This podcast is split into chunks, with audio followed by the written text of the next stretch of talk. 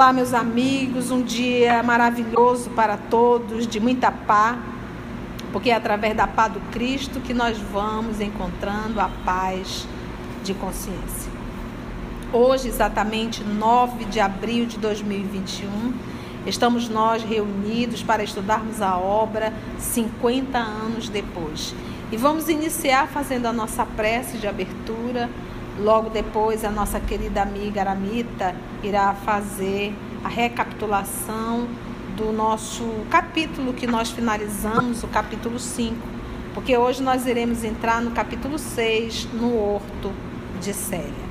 Horto aí, jardim, tá, gente? Vamos orar? Divino, amigo de todas as horas, amor, de nossas vidas. O Senhor nos convidou e nos deu a oportunidade de estarmos aqui, estudando a obra 50 anos depois, aprendendo os sofrimentos, aprendendo as dores que as nossas atitudes inadequadas trazem para a nossa vida. Estamos aprendendo com o vídeo, com Alba,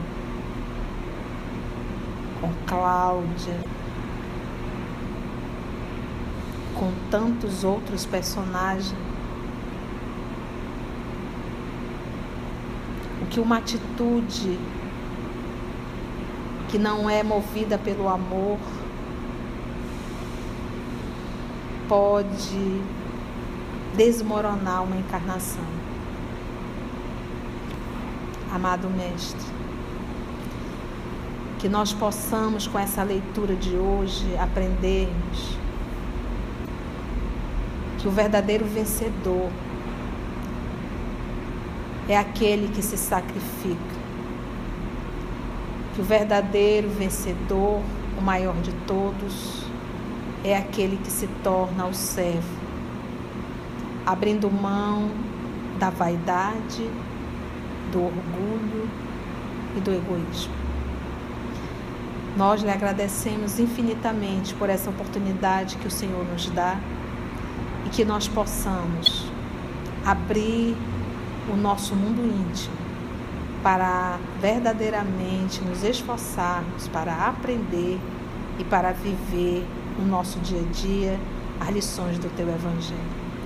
Que os bons espíritos que aqui estão possam mais uma vez nos conduzir, porque é em teu nome, Senhor, que todos nós aqui nos encontramos. Que assim seja.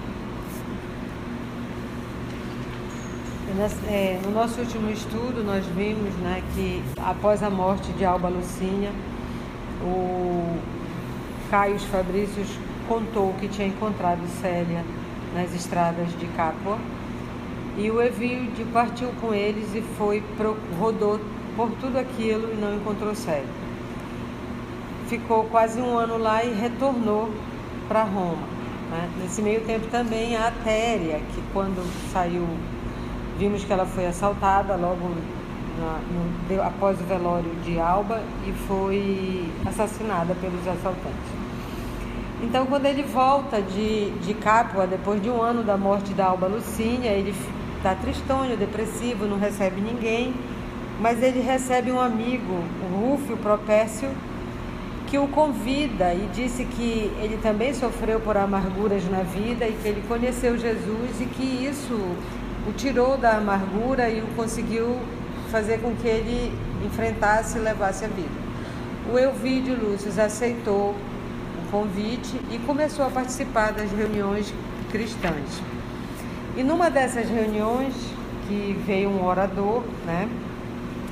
Ele pergunta desse orador que não tem mais, né? Ele, ele gosta das, das palavras, das palestras, mas que ele não sabe mais de ninguém que como eram os antigos apóstolos, né? E esse orador fala do irmão Marinho em Alexandria. E o Elvídio Lúcio disse que no dia, no dia seguinte ele ia partir em busca do irmão Marini porque ele sentia, estava sentindo sede de palavras e de exemplos. Paramos aí. Então vamos lá, vamos ver a busca de Elvídio para a encontrar essa figura cristã chamada Senhor Maria. E interessante nós lembrarmos que ele falou que foi inclusive o, o que é Saulo o nome do pregador, né? Foi Saulo foi convertido através do irmão Marinho. Ele se sensibilizou muito ao encontrar, ele faz curas, é interessante. É uma fila muito grande que vai atrás de pessoas atrás de Marinho, do Senhor Marinho, leprosos e paralíticos. Então vamos lá, capítulo 6, no horto de Célia. Vamos lá, no jardim de Célia. Então, Lembrando o nosso o título, o título é referente realmente àquele momento em que Jesus busca o horto para a oração, para o encontro com o Pai, lembra?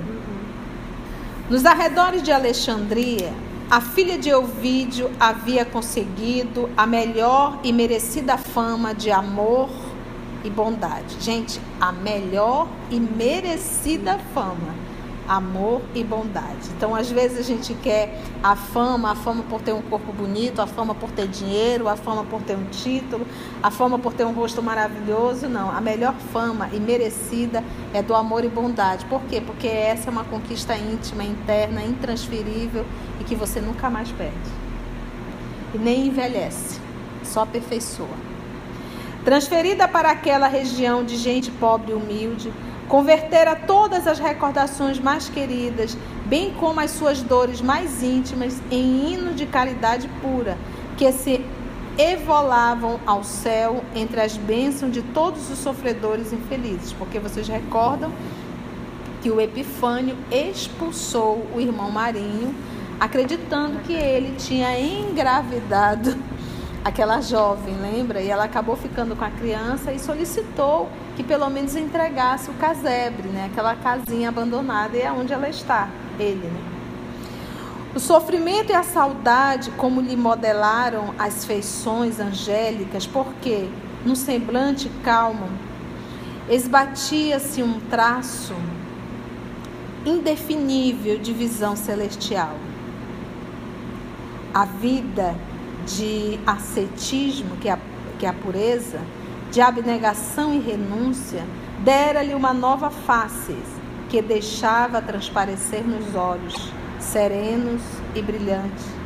A pureza indefinível dos que se encontram prestes a atingir as claridades radiosas de outra vida.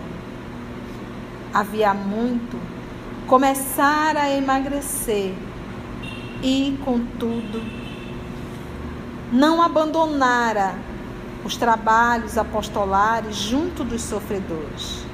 De tarde, lia o Evangelho ao ar livre, para quantos lhe buscavam amparo espiritual, explicando os ensinos de Jesus e de seus divinos seguidores, fazendo parecer nesses momentos que uma força divina dela se apossava a voz, habitualmente débil, ganhava tonalidades diferentes, como se as cordas vocais vibrassem ao sopro de uma divina inspiração.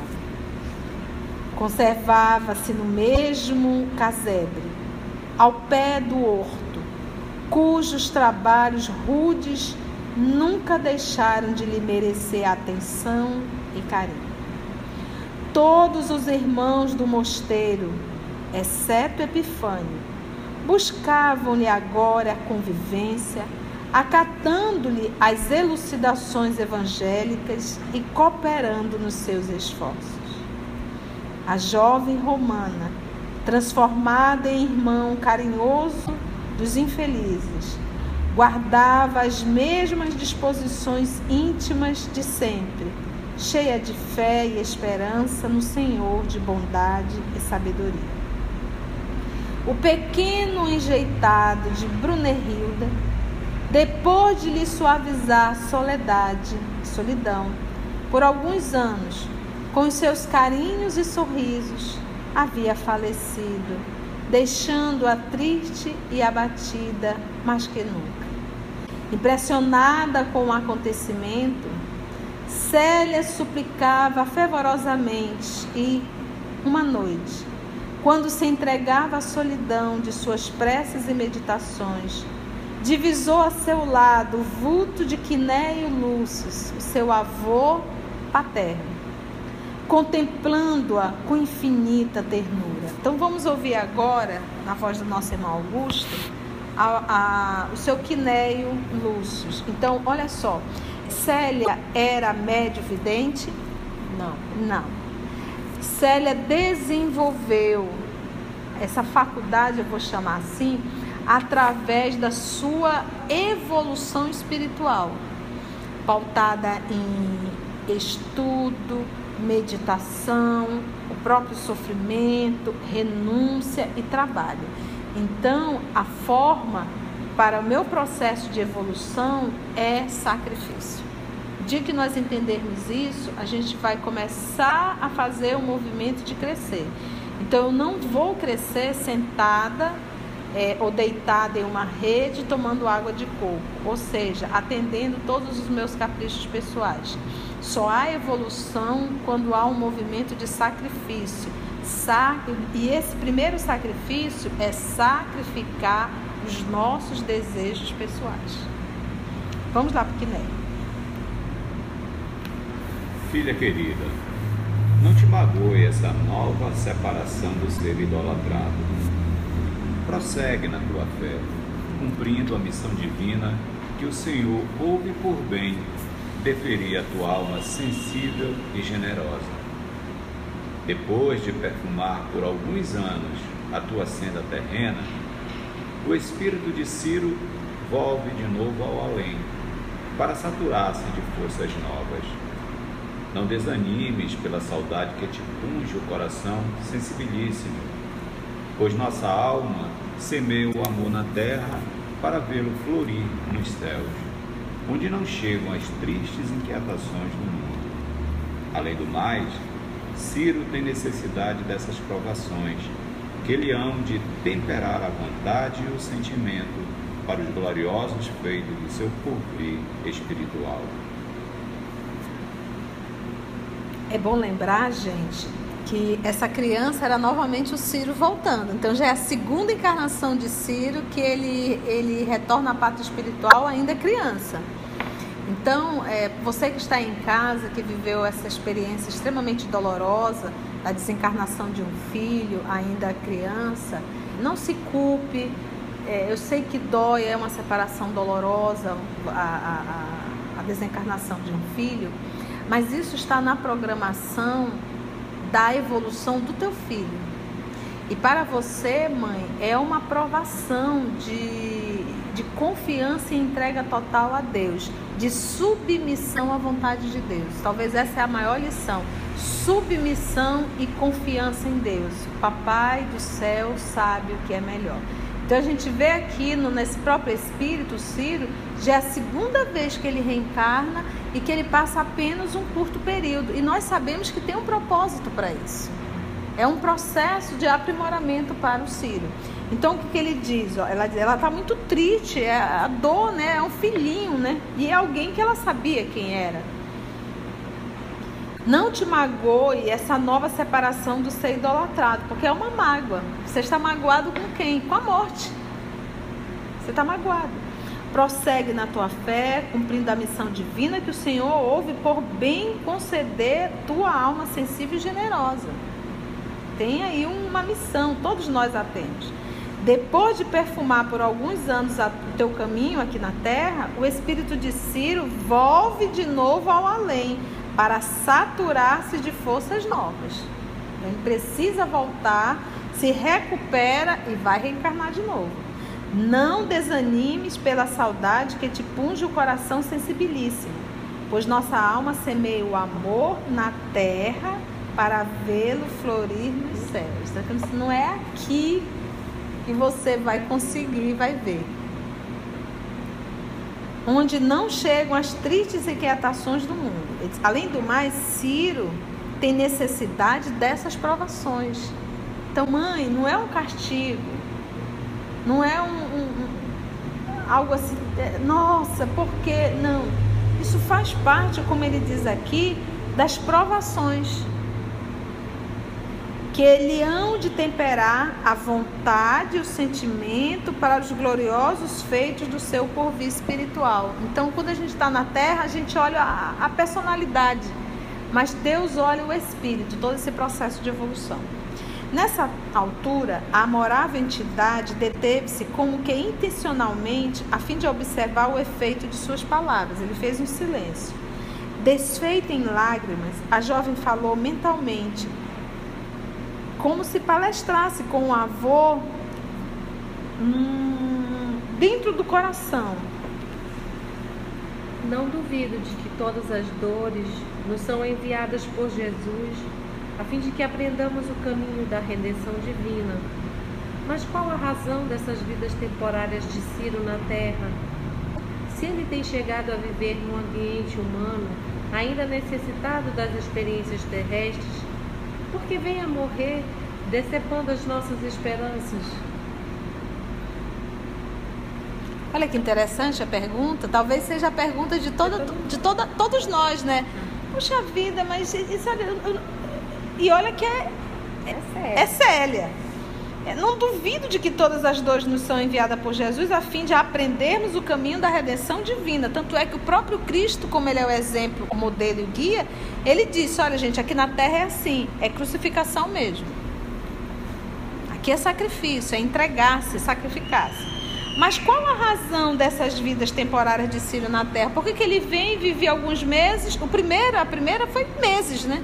Se ele precisa vir, por que, que vem? Vai vem, né? Agora, a segunda vez, deve ter ficado talvez Anos. dois, três aninhos, né?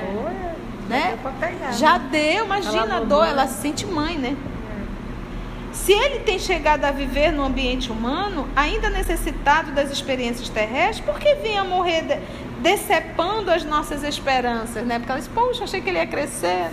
Vamos ver aí. Sim, são as leis da prova que rege os nossos destinos.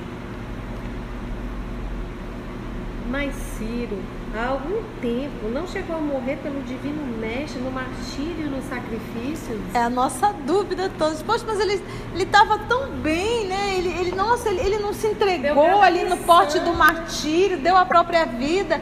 Por que, que ele está passando ainda por tantas situações dolorosas, né? Vamos ver, essa é a nossa dúvida, né? A dúvida de você que também está em casa.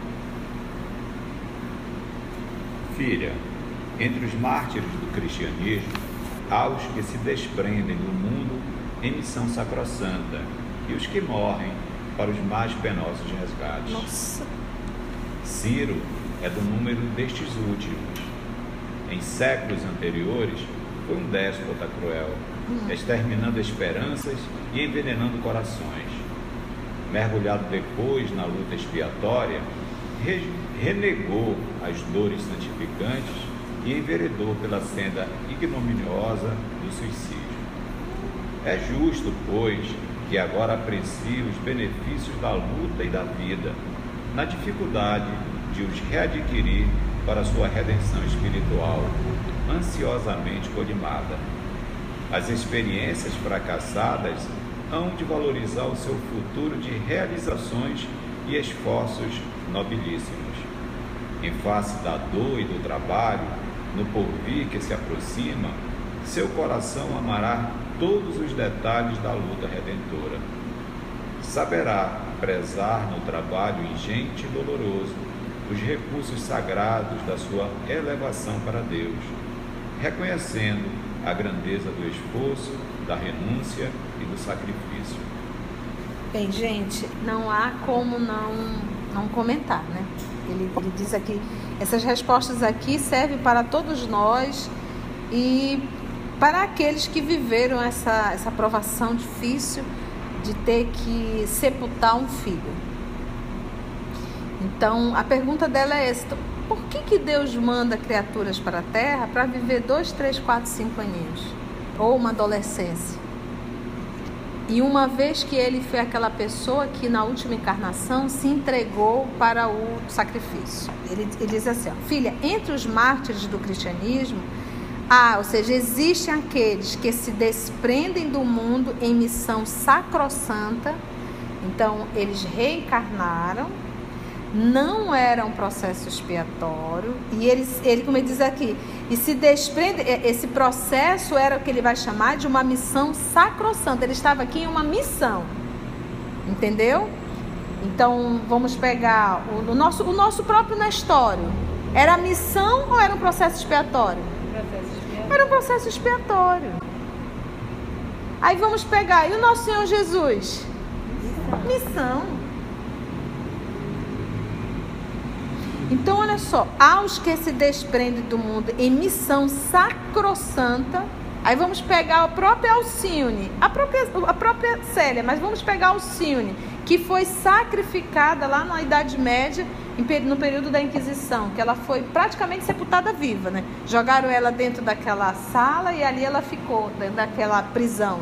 Morreu de fome, sede, sem banhar, sem ver a luz do sol. Então aquilo, aquilo dali era o quê? Missão. Missão. Ela veio com missão. Então, aos que se desprendem do mundo em missão sacrossanta, e os que morrem para os mais penosos resgates. Ainda vamos lembrar de quem? Não só de Ciro, como o próprio pai dele nessa encarnação que era na história. Porque lembra quando Jesus chamou lá atrás, ele na posição que ele estava de senador, ele poderia dar um salto na sua evolução. Senador agora, ou só daqui a séculos. E ele preferiu séculos, né, Aramita? Séculos. Então ele diz: Ciro é do número destes últimos. Qual é, qual, qual é o último? Resgate. Em século, agora ele vai explicar. Vamos levantar a, o pano, né? O véu, o véu. Em séculos anteriores, fofoca do além. Adoramos. É, adoramos. Vamos lá, né?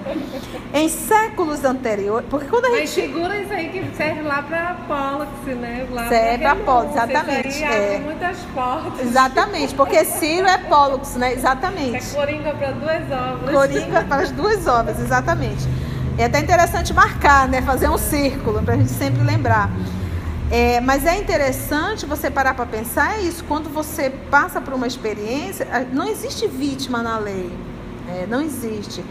Mas também ninguém está programado para, como é que eu posso dizer, para ser assassinado, tá, gente? Não é assim. A lei não precisa que alguém suje as mãos para que ela possa ser realizada. Não. Se a criatura tiver que espiar, ela vai espiar. Olha aqui, o polo que se está espiando, ninguém está sujando as mãos. Está vindo uma doença, uma situação, ele está retornando à pátria espiritual. Mas a gente vai vendo o quê? Que existe uma programação divina, mas nunca Deus, para que alguém venha recuperar, venha resgatar, ele vai querer que um outro filho suje as mãos. Em hipótese alguma. Se isso acontece ainda na terra, pela dureza dos nossos corações. Então, Ciro é do número destes últimos. Em séculos anteriores, foi um déspota, ou seja, um tirano cruel tirano, exterminando esperanças e envenenando corações, sentimentos. Ele, mergulhado depois na luta expiatória, renegou as dores santificantes e enveredou pela senda desonrosa do suicídio. Então, numa ele aprontou, na outra ele ia resgatar através das dores e ele fugiu pelo suicídio. Então, ele valorizou a vida? Não. Então, essas encarnações em uma morte em tenra idade, quase sempre, quase sempre foi alguém que outrora não soube valorizar a vida. Aí você vai me dizer, e o que, que a mãe tem a ver com isso? Gente, é como se fosse assim. Ele precisa resgatar, vivendo a experiência dessa morte na infância. E você, mãe, precisa experienciar, você precisa passar por essa provação. Porque aí, lembra que são nas provações que nós vamos nos fortalecendo ou nos revoltando. Então você precisa passar por isso. Então você atrai para. Então, como se fosse assim: olha, um precisa desencarnar, o outro precisa passar. Então vamos unir os dois. Pode ser assim? Pode. E pode também ser alguém que, de certa forma, contribuiu no passado para esse suicídio. Tá? Então pode ser tanto opção A quanto opção B. E tem a C, a D e a E. A gente só está aqui dando uma leve ideia, tá? Então olha o que, que ele fez. Em uma ele aprontou, na outra ele foi espiar, decidiu fugir pelo suicídio. Então ele diz, é justo, pois que agora aprecie os benefícios da luta e da vida, porque ele quer viver e agora não pode. Ainda mais ao lado de, de, de Célia. Na dificuldade de os readquirir para a sua redenção espiritual.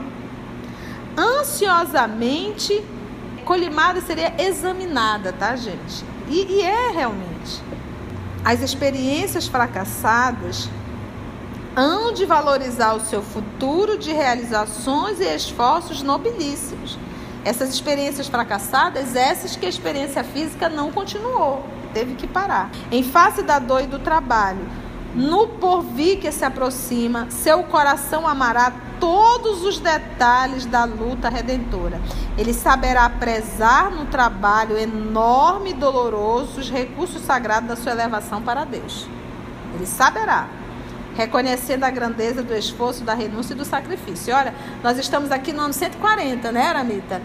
Você vai ver que ele vai aparecer no livro Renúncia, como Pollux, que é o Carlos, e nós já estamos lá no século 17 e ele continua pisando na bola. Aí a gente para, por isso que, a gente diz, por isso que o nosso querido Emmanuel ele diz assim: urge Conceição. É como se ele dissesse assim: tu já está há milênios repetindo erros urge. Confortada com os esclarecimentos do mentor espiritual, logo entreviu outra entidade, de semblante nobre e triste, a contemplá-la num misto de alegria e amargura. Estranhando a visão, sentiu que a palavra carinhosa do avô esclarecia. Não te surpreenda, nem te assustes. Tua mãe, hoje no plano, no plano espiritual, aqui vem comigo trazer-te o coração bondoso e agradecido. Ah, ela nem sabia que a mãe tinha desencarnado.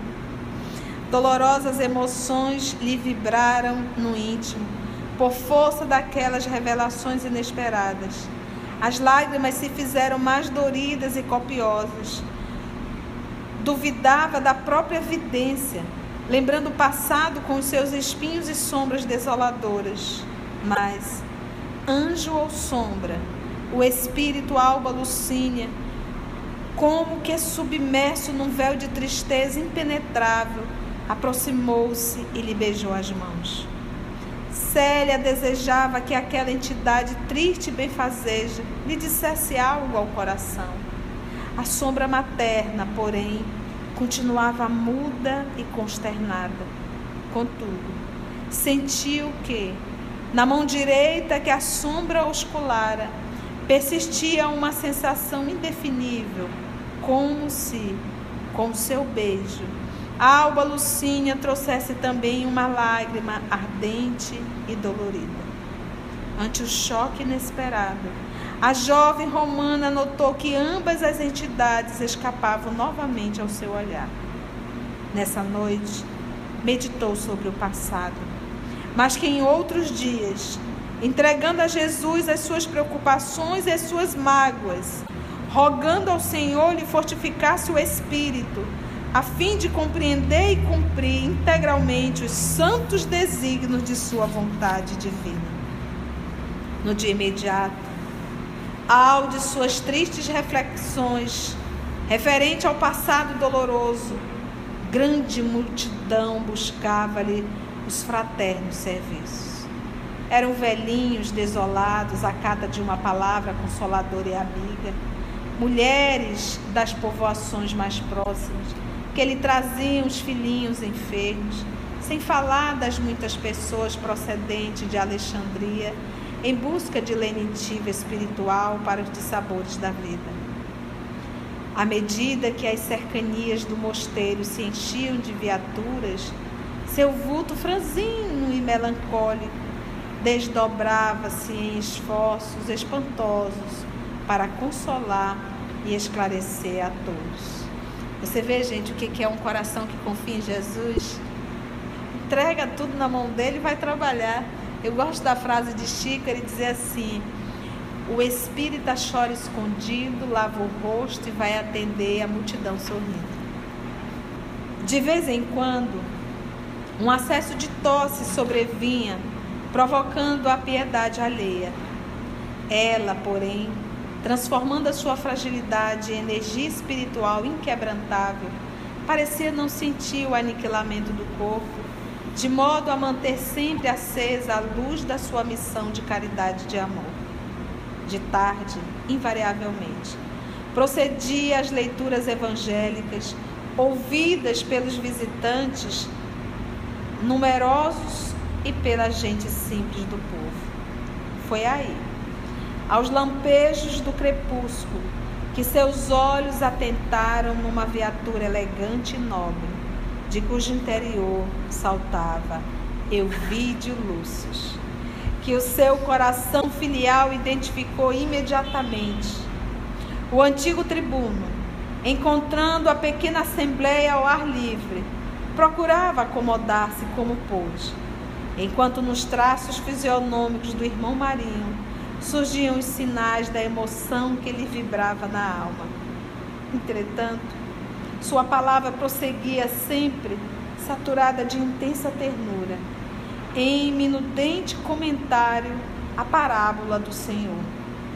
O irmão dos infortunados e dos doentes falava das pregações do Tiberíades como se houvesse conhecido a Jesus de Nazaré. Tal a fidelidade e a amorosa vibração da sua palavra. Ela falava de um jeito que parecia que ela também conheceu Jesus. Gente, ele só chegou e se sentou. E ela continua pregando. Enlevado na contemplação do maravilhoso quadro, o filho de Quinéio Lúcio fixou o famoso missionário tomado de surpresa estranha. Aquela voz, aquele perfil lembrando mármore precioso, burilado pelas lágrimas e sofrimentos da vida. Não lhe recordavam a própria filha? Se aquele irmão marinho vestisse a indumentária feminina, raciocinava o tribuno vivamente interessado seria a imagem perfeita da filhinha que ele vinha buscando por toda parte, sem consolação e sem esperança. Assim pensava, seguia-lhe a palavra, cheio de surpresa cariciosa. Ninguém ainda lhe falara do Evangelho com aquela clareza e simplicidade, com aquela unção de amor e firmeza que, instintivamente lhe penetravam o coração, propiciando-lhe um brando consolo. Fizera a viagem de Órtia a Alexandria, abatido e enfermo. Seu estado orgânico chegara a despertar o interesse de alguns amigos romanos, a ponto de insistirem pelo seu imediato regresso à metrópole. Profundo cansaço transparecia-lhe dos olhos desalentados, de uma tristeza inalterável e de um penoso desencanto da vida. Todavia, ouvindo aquele apóstolo extraordinário, cheio de benevolência e brandura, experimentava no imo um alívio salutar. A brisa vespertina afagava-lhe levemente o rosto, com os derradeiros reflexos do sol a diluir-se em nuvens distantes. A seu lado, concentrada, a multidão dos pobres, dos enfermos, dos desventurados da sorte, em preces fervorosas, como se esperassem todas as felicidades do céu para os seus dias tristes. A poucos passos, a figura esbelta e delicada do irmão dos infortunados e aflitos, que lhe falava ao coração com maravilhosa suavidade. A Elvídio Lúcius pareceu-lhe que fora transportado a um país misterioso, cheio de figuras apostólicas, e sentia-se entre aqueles crentes anônimos na posse de um bem-estar indizível. Desde a dolorosa desencarnação da companheira, tinha o espírito mergulhado num véu de amarguras atrozes. Nunca mais desfrutara tranquilidade íntima, sob o peso de suas angústias dolorosas. Entretanto, os ensinamentos do irmão Marinho, suas considerações e suas preces proporcionavam-lhe intraduzível esperança. Figurou-se-lhe que bastava aquele instante breve para que pudesse reerguer a confiança no futuro espiritual, pleno de realidades divinas. Sem poder explicar a causa da sua emotividade, começou a chorar silenciosamente, como se somente naquele instante houvesse afeiçoado de fato o coração às belezas imensas do cristianismo. Terminadas as interpretações e as preces do dia, enquanto a multidão se retirava comovida, Célia deixava-se ficar no mesmo ponto, sem saber que norma adotar naquelas circunstâncias. No íntimo, contudo, agradecia a Deus a graça sublime de surpreender o Espírito paterno, tocado de suas luzes divinas, suplicando ao Senhor, permitisse ao seu coração filial receber a necessária inspiração dos seus augustos mensageiros. Na quase mobilidade de suas hipóteses, naquele momento grave do seu destino, foi despertada pela voz de Ovídio Lúcius, que se aproximava, exclamando: Irmão Marinho, sou um pecador desencantado do mundo, que vem até aqui atraído por vossas virtudes sacrossantas. Venho de longe e bastou um momento de contato com a vossa palavra e ensinamentos para que me reconfortasse um pouco, experimentando mais fé e mais esperança. Desejava falar-vos. À noite, contudo, não tarda e temo aborrecer-vos. A humildade dolorida daquelas palavras dera à jovem cristã uma ideia perfeita de todos os tormentos que haviam aniquilado o coração paterno. Euvídio Lúcio já não apresentava aquele porte ereto e firme que o caracterizava como legítimo cidadão do império e da sua época. Os lábios tranquilos de outrora ajustavam-se num sorriso de tristeza e angústia indefiníveis. Os cabelos estavam completamente brancos, como se um inverno implacável e intenso lhe houvesse despejado na cabeça um punhado de neve indestrutível. Os olhos, aqueles olhos que tantas vezes lhe evidenciavam uma energia impulsiva e orgulhosa, eram agora melancólicos, espraiando-se com humildade sincera por toda parte, ou dirigindo-se com expressões súplice para o alto, como se de há muito estivessem mergulhados nas mais comovedoras rogativas.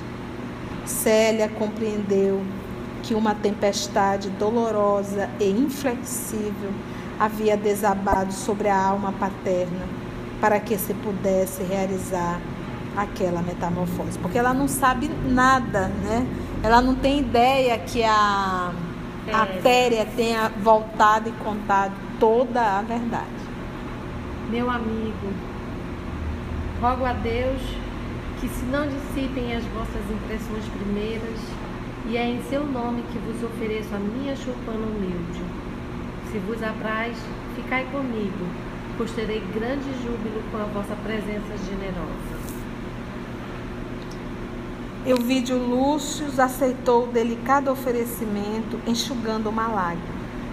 E foi com enorme surpresa que reparou no casebre onde vivia, confortado, o irmão dos infelizes. Em poucos instantes, o irmão Marinho arranjou-lhe um, um leito humilde e limpo, obrigando-o a repousar, guardando na alma uma alegria santa. A jovem se movia de um lado para outro e não tardou.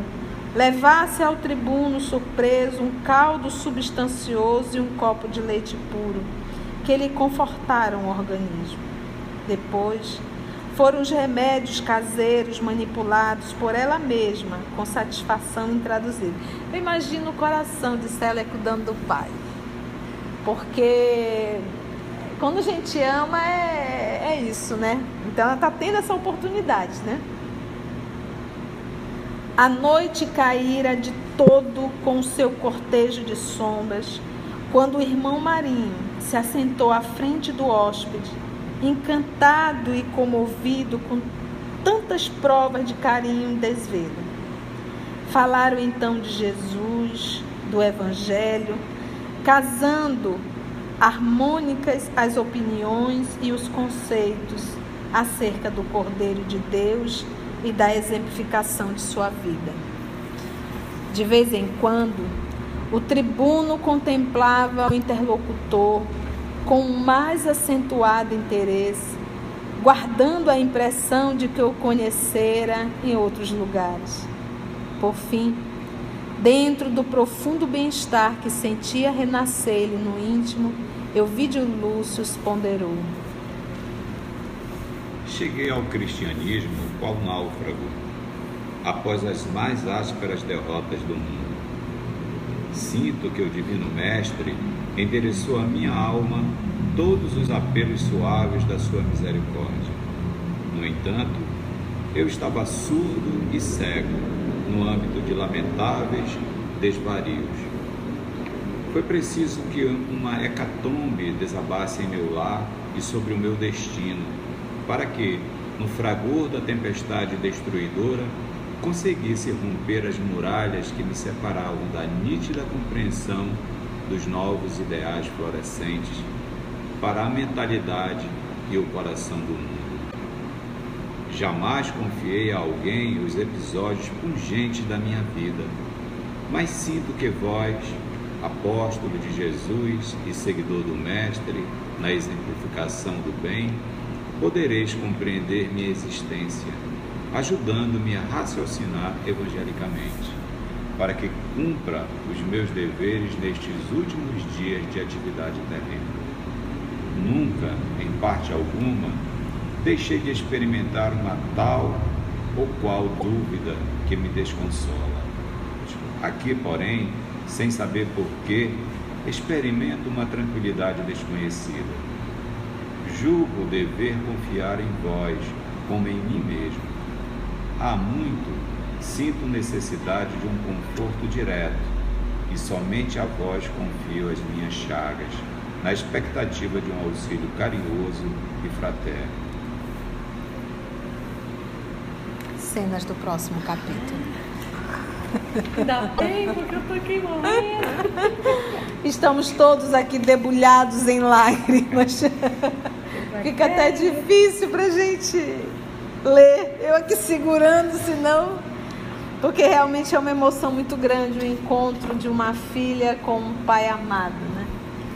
E é isso, gente. Quantas lições.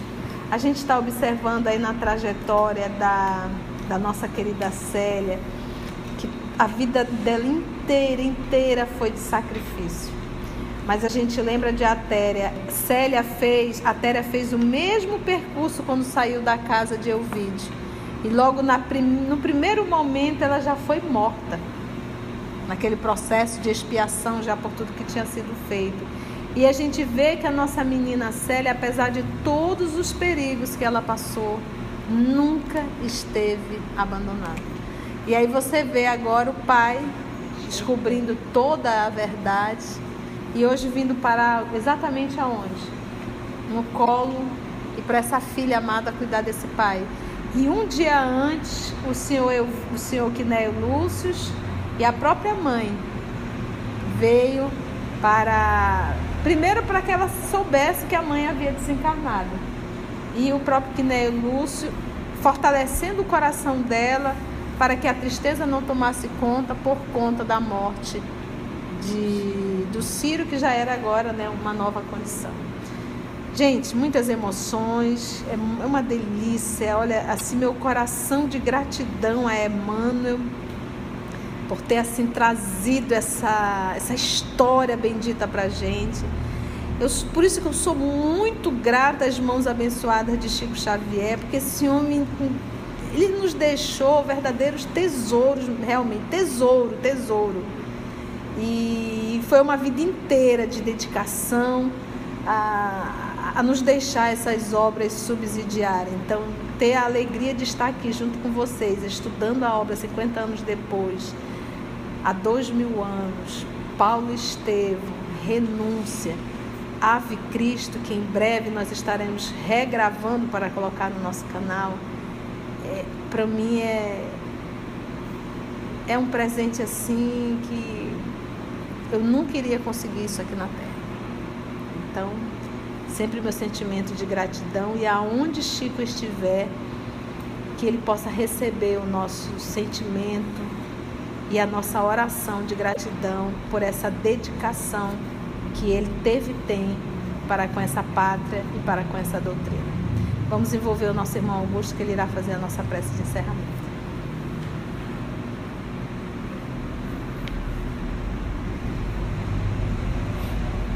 Assim, mestre amigo Jesus, só podemos te agradecer por essa sexta-feira, onde aqui, reunido em teu nome,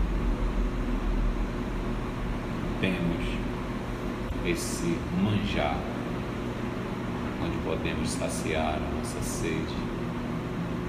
E através desses conhecimentos, Mestre amigo Jesus, que tu nos traz, nos consolando, nos confortando e nos orientando em nossa caminhada, possamos nós, Mestre, ter essa fé viva e a vontade firme de cada vez mais reunirmos para que, através dos teus ensinamentos, possamos chegar a Ti. Obrigado, Mestre, que fica conosco hoje e sempre, que assim seja.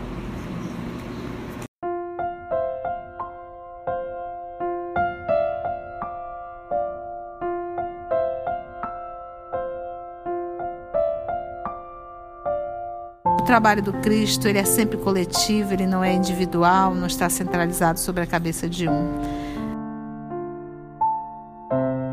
Somos o EOS, esse grupo que Jesus foi construindo ao longo dos anos. E estamos nós aqui estudando e tendo a alegria de poder compartilhar com todos vocês.